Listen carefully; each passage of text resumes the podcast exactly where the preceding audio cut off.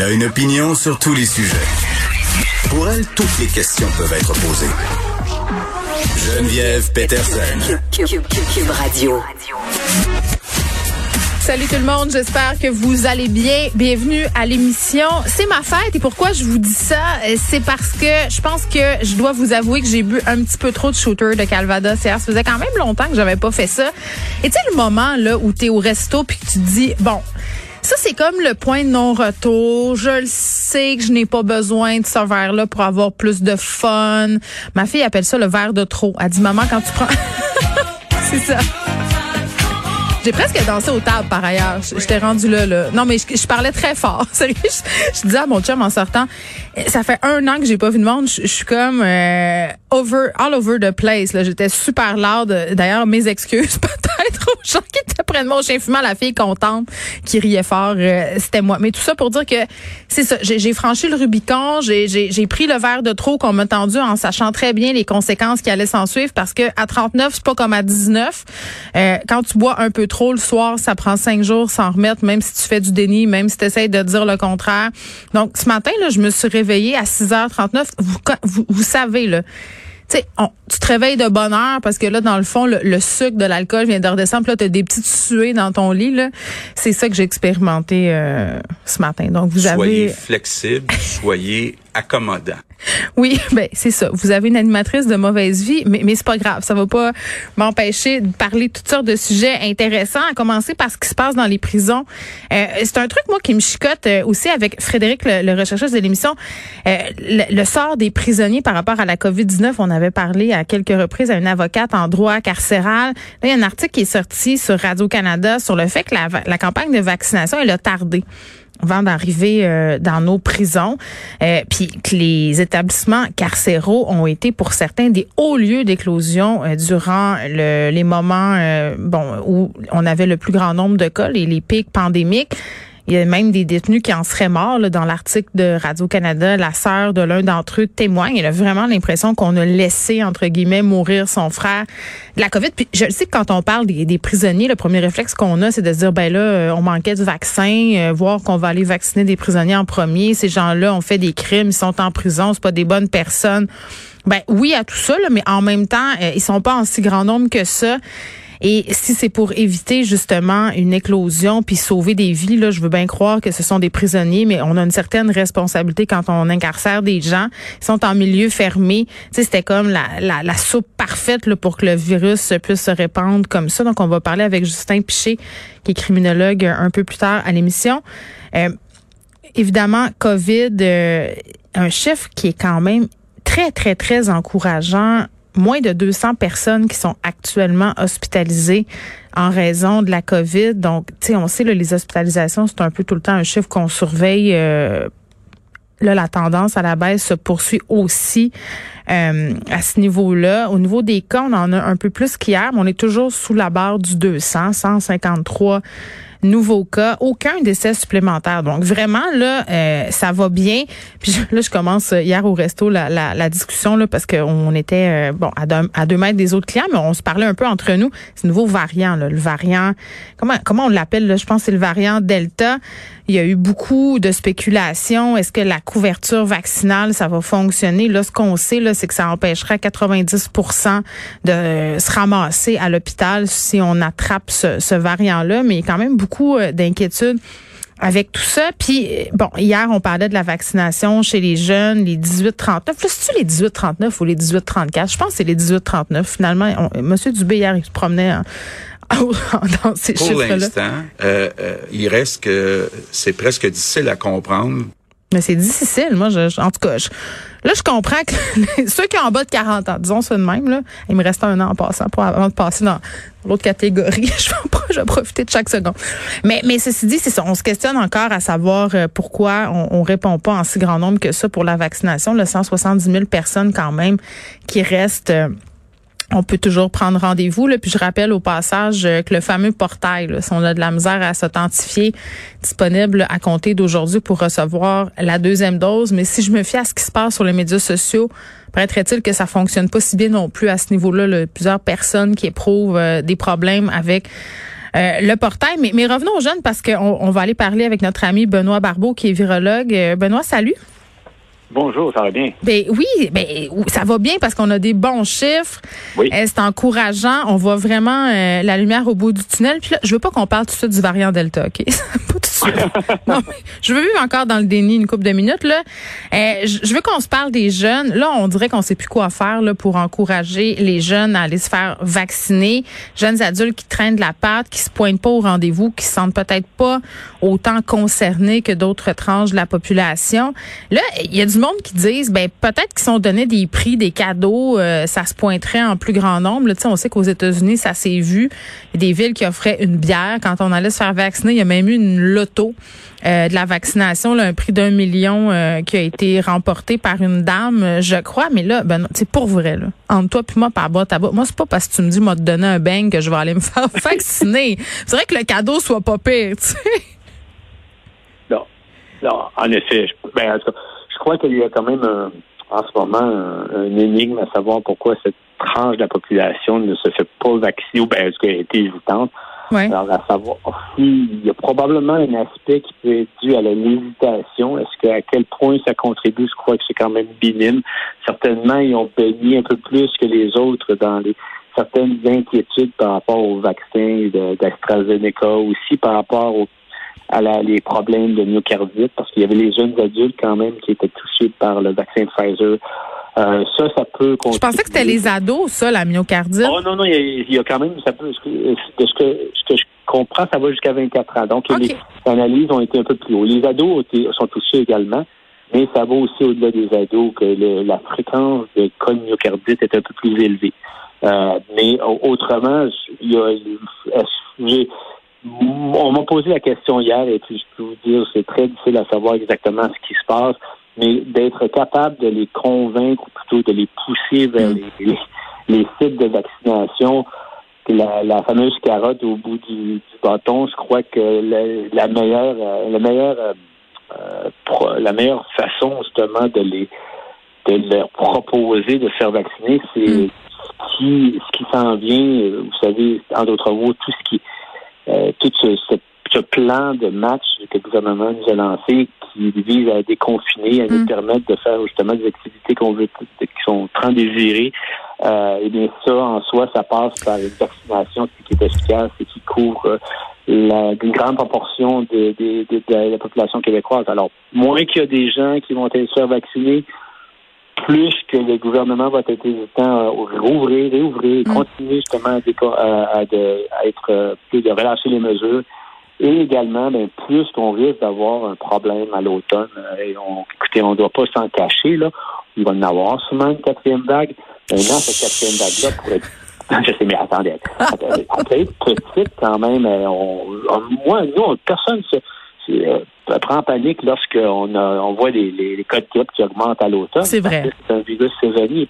Alors, on doit s'attendre à ce que le nombre de cas d'infection va augmenter. Le virus ne va pas disparaître durant l'été, il va continuer à se transmettre, mais sûrement à moins niveau. Mm.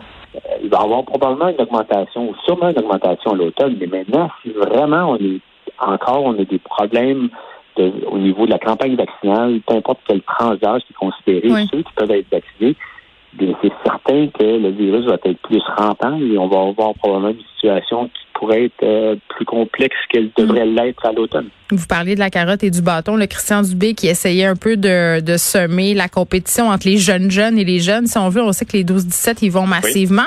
Moi, ma petite théorie là-dessus, là, c'est que les, les, les, les ados, ils veulent pas revivre une année scolaire comme ils ont vécu. Ils veulent pas être privés de leurs amis.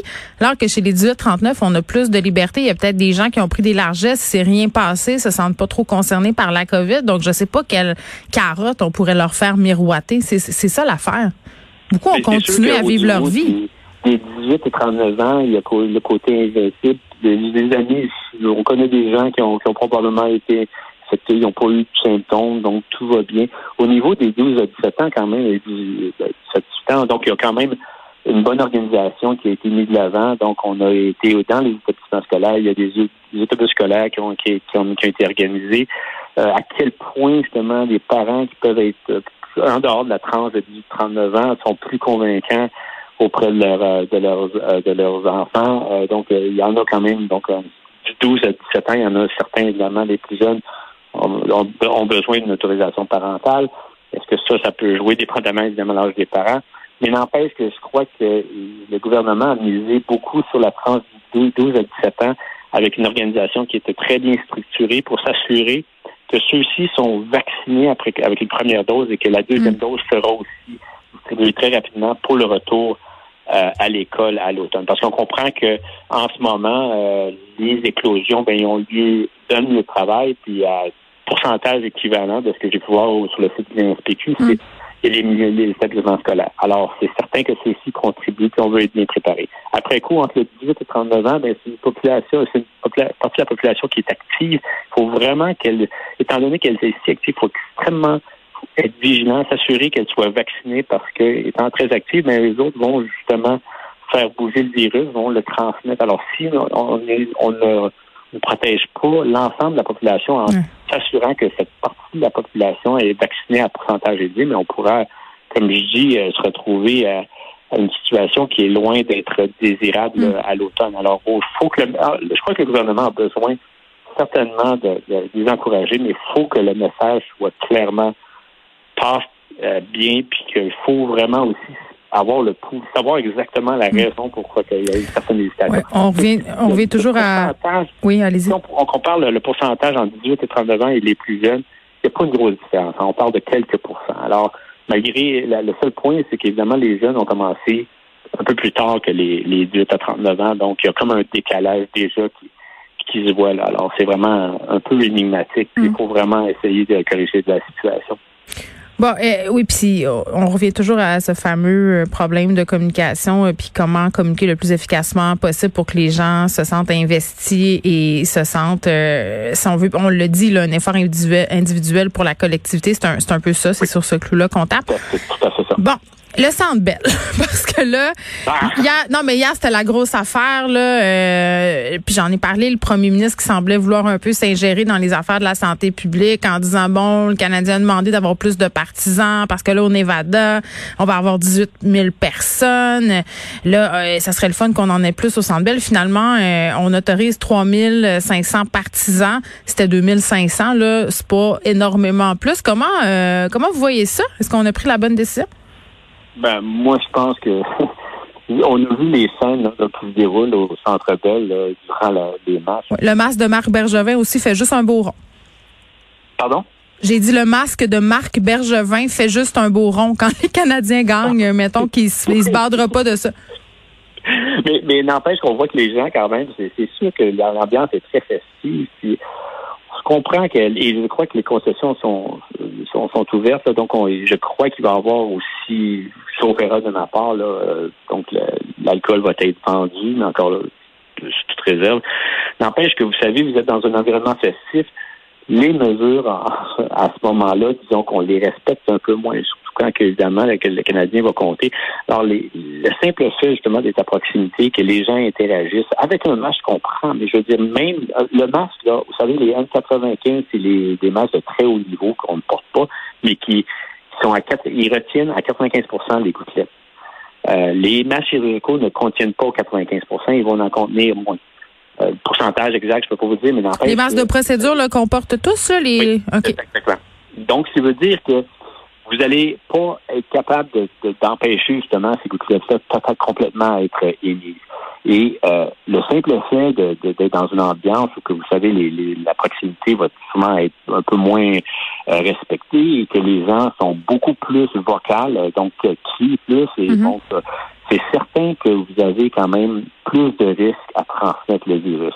Simplement parce que vous êtes à l'intérieur, masse va vous limiter, mais n'empêche que vous êtes quand même dans une situation que euh, vous augmentez le risque. Alors, euh, d'augmenter le nombre, c'est toujours un point qui est encore plus important. Donc, vous avez plus de chances que les gens vont éventuellement, il y en a qui vont être infectés. Puis, c'est plus particulièrement important à comprendre face à, justement ce variant, il faut le dire, le variant Delta qu'on appelle le variant indien, qui est en fait plus transmissible que le variant euh, euh, alpha, celui qu'on appelait anciennement le variant du Royaume-Uni. Alors, il faut, faut, faut, limiter énormément les contacts. On, le masque joue un rôle essentiel, mais mais, mais, vous savez. Oui, mais Monsieur Barbeau, je m'excuse, je, je, vous arrête là concernant le masque parce que moi, je, je vois un peu qui est en train de se produire ce que craignait le docteur Arruda. Tu sais, le masque là. Puis je vais prendre mon propre exemple là, parce que je pense qu'on le fait tous là. Tu sais, t'es dans un endroit, il faut porter le masque. Tu le portes, mais là tu le baisses pour boire. Tu le, tu le baisses pour manger. Tu finis par le manipuler. Euh, si tu cries parce que t'es au centre belle, euh, à un moment donné, le masque peut devenir humide euh, avec la bière mouillée. Fait que à un moment donné, le masque c'est un faux sentiment de sécurité. On l'utilise mal la plupart d'entre nous. Oui, oui, c'est certain. Puis euh, souvent, on voit les gens aussi qui le portent au menton. Ben oui, puis sur l'oreille, puis ah, ouais. la meilleure chose, même si vous le remettez dans la, au, moment nécessaire. Euh, c'est certain que le masque a quand même le.